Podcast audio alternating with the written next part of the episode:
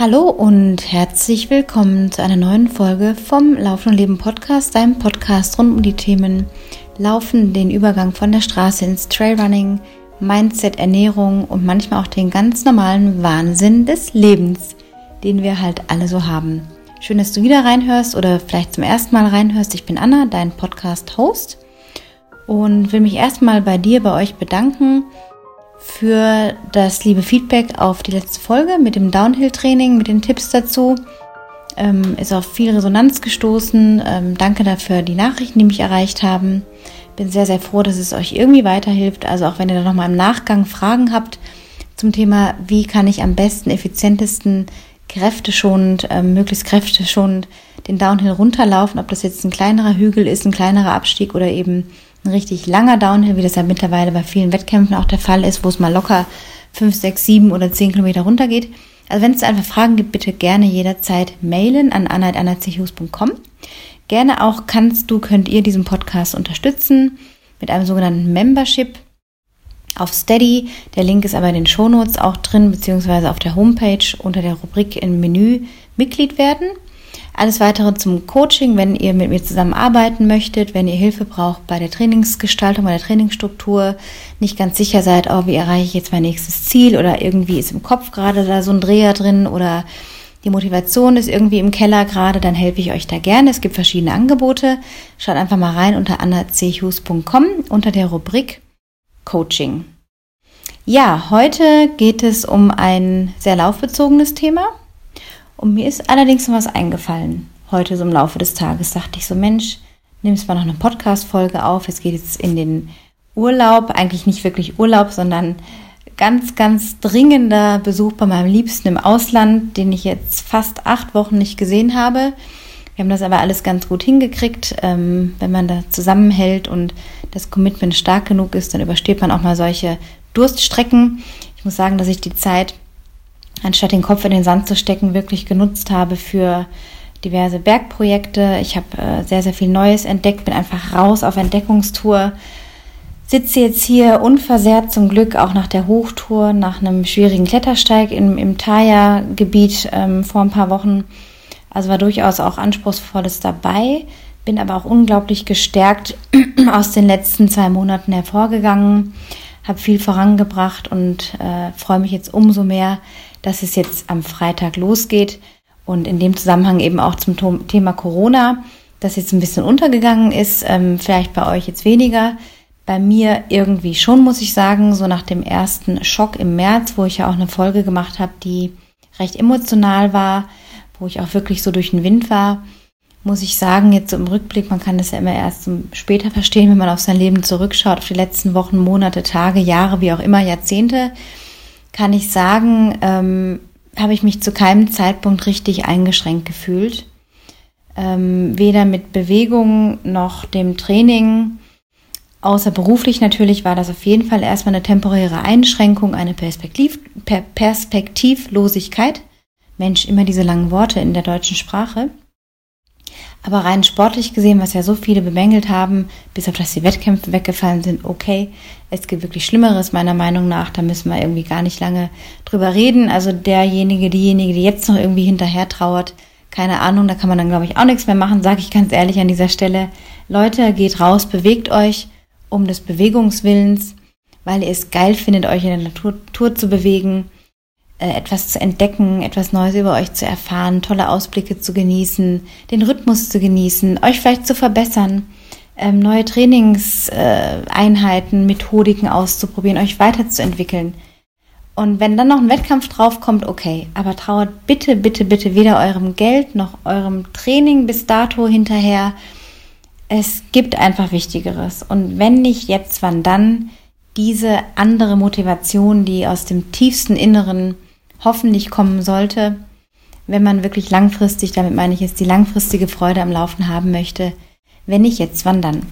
Also ich muss ehrlich sagen, ähm, dass mir das wirklich im Rückblick jetzt bis auf wie gesagt den ersten Schock keine großen Einschränkungen verschafft hab, hat. Ich war eher so ein bisschen abgelenkt oder in so einem Sog drin von so viel Negativität, was auf Facebook verbreitet wurde speziell von einigen Leuten, wo man natürlich auch sagen kann, ja, okay, dann distanzier dich doch einfach davon und hör dir den ganzen Scheiß nicht an oder liest es einfach nicht mehr.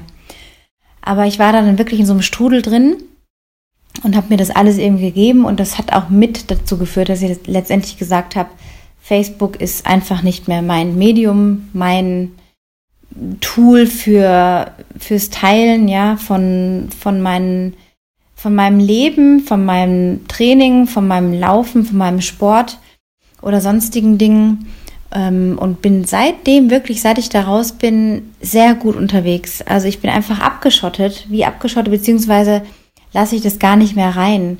Diese ganzen Hater-Posts und wo sich dann Leute irgendwie meinen, wo wir alles rauslassen müssen. Ich wollte das eine Wort nicht sagen, ehrlich gesagt.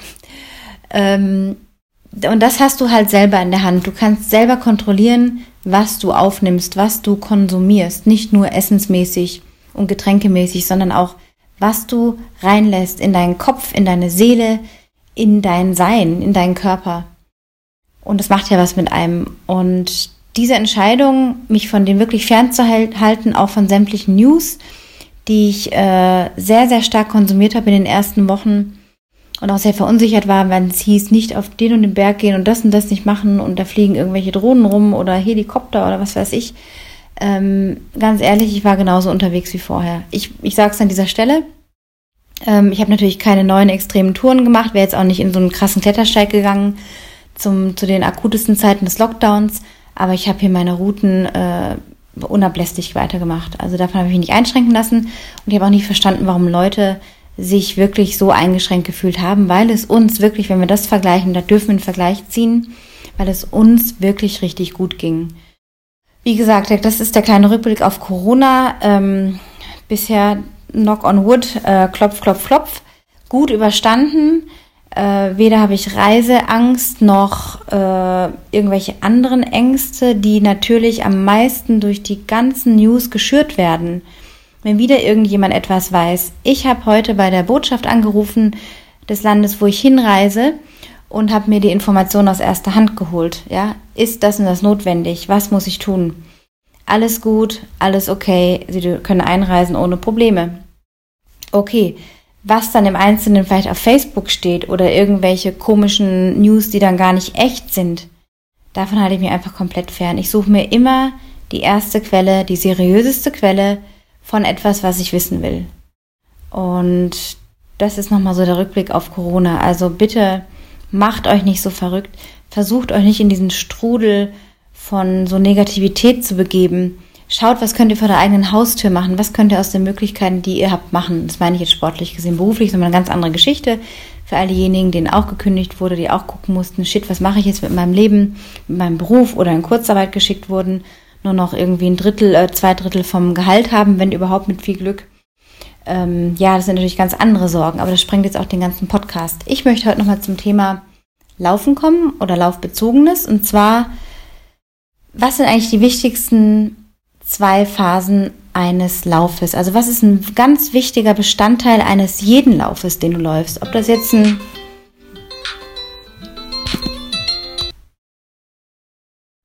Ja, kleine Unterbrechung.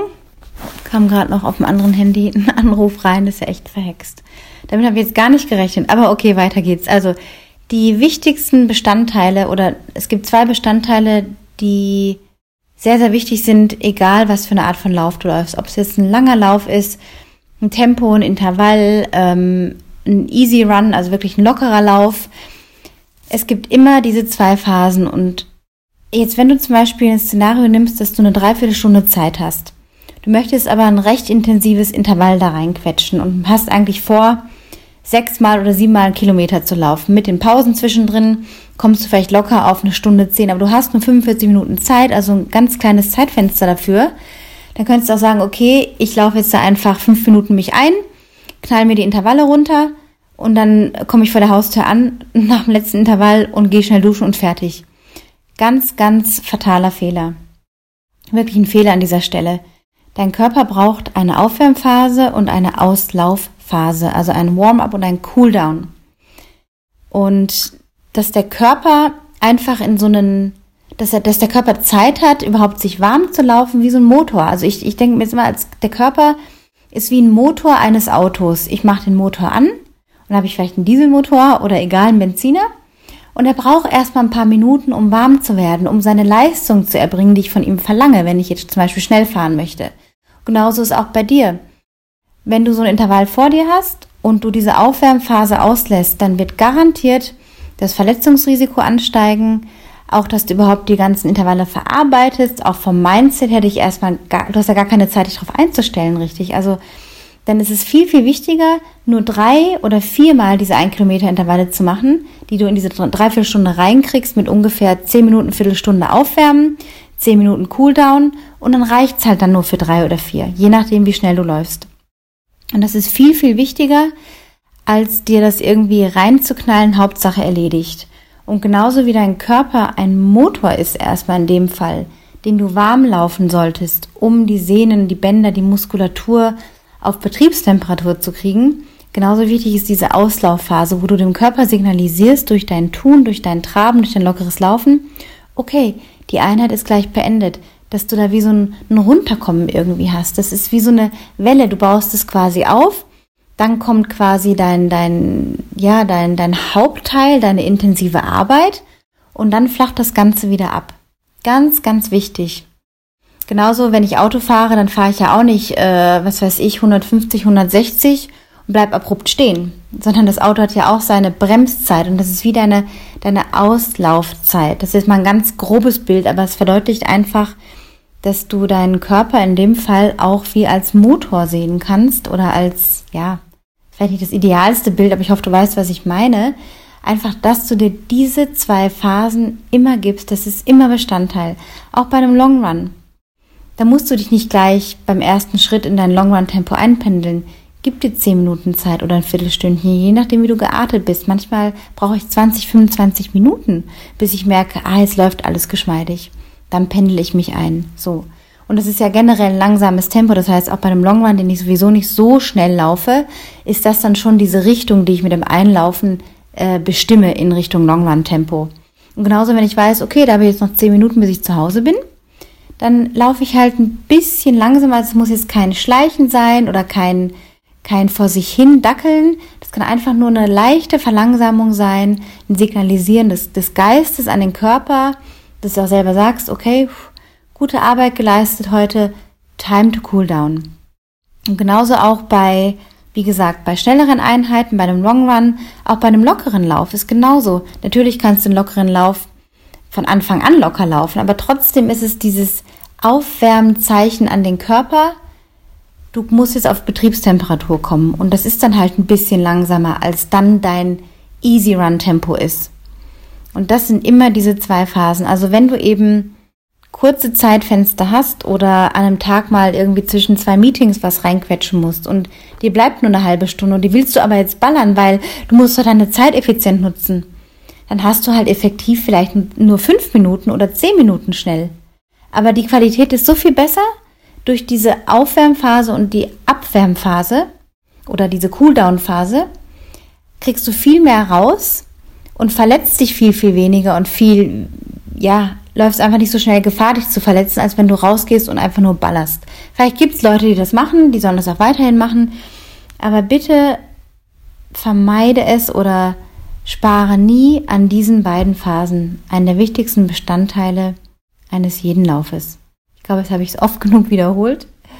Ich hoffe, es hilft dir ein bisschen weiter bei der bewussten Gestaltung deiner nächsten Trainingseinheiten und beziehe das auch mit ein, wenn du zum Beispiel äh, viel, viel längere Tempoeinheiten auf dem Plan hast, ja, oder dir selber deinen Plan machst und da vielleicht, keine Ahnung, viel, viel längere Intervall Dauern irgendwie hast, zum Beispiel zehn Minuten am Stück oder eine Pyramide irgendwie hast, ja, die unter Umständen ja auch mal ein bisschen länger dauern kann, dann versuch dir lieber eine Stunde einzuplanen, wo du 20 Minuten insgesamt fürs Einlaufen und Auslaufen hast, als eine Dreiviertelstunde, wo du das, in, wo du die Pyramide reinquetscht, aber dann irgendwie nur zwei Minuten dich aufwärmen kannst und fünf Minuten auslaufen. Damit ist nichts gewonnen. Dein Körper braucht diese Zeit und dein Körper verdient es auch, dass du ihn so gut behandelst, dass du ihn erstmal auf Temperatur bringst. Und dann ist auch dein Mindset, dann bist du in den Lauf schon eingependelt, eingetunt und kannst von da aus eine viel bessere Qualität abliefern für dich selber. Ja, ich hoffe, das hat dich nun weitergebracht. Flüster diese Folge oder überhaupt den Podcast weiter an Freunde, Bekannte, Kollegen, Leute, von denen du glaubst, dass ihnen dieser Podcast weiterhelfen kann rund um die Themen Leben und Laufen. Äh, gib gerne auch eine 5-Sterne-Bewertung bei iTunes ab oder hinterlass ein Herzchen auf Soundcloud. Bei Spotify sage ich, glaube ich, jedes Mal weiß ich gar nicht, was man da machen kann. Da schaue ich gar nicht so oft rein. Aber den Podcast gibt es bei Spotify auch unter Laufen und Leben. Ähm, ansonsten freue ich mich von dir zu hören, wenn du Feedback hast, Fragen hast oder Themenanregungen hast oder mal Lust hast, äh, einen Gast irgendwie zu hören in einem Interview. Schreib mir bitte einfach an anna.annazichus.com. Du kannst mich auch auf Instagram erreichen, da poste ich fast täglich Stories, ähm, auch mal lustige Sachen, was gerade so läuft im Leben und im Laufen. Unter Berg-Gazelle erreichst du mich da und würde mich freuen, dich da auch zu treffen und kennenzulernen. Und wenn du eine Frau bist an dieser Stelle oder eine Frau kennst, die Lust hat, das Trailrunning im alpinen Gelände etwas mehr kennenzulernen, die aber schon ein bisschen Lauferfahrung mitbringt, dann empfehle ihr doch bitte, oder vielleicht ist es auch direkt was für dich, wenn du jetzt direkt als Frau zuhörst. Es gibt ein Trailrunning Camp, das ich anbiete hier in Garmisch vom 18. bis 20. September. Da bist du herzlich eingeladen, daran teilzunehmen. Ich habe noch drei Plätze frei.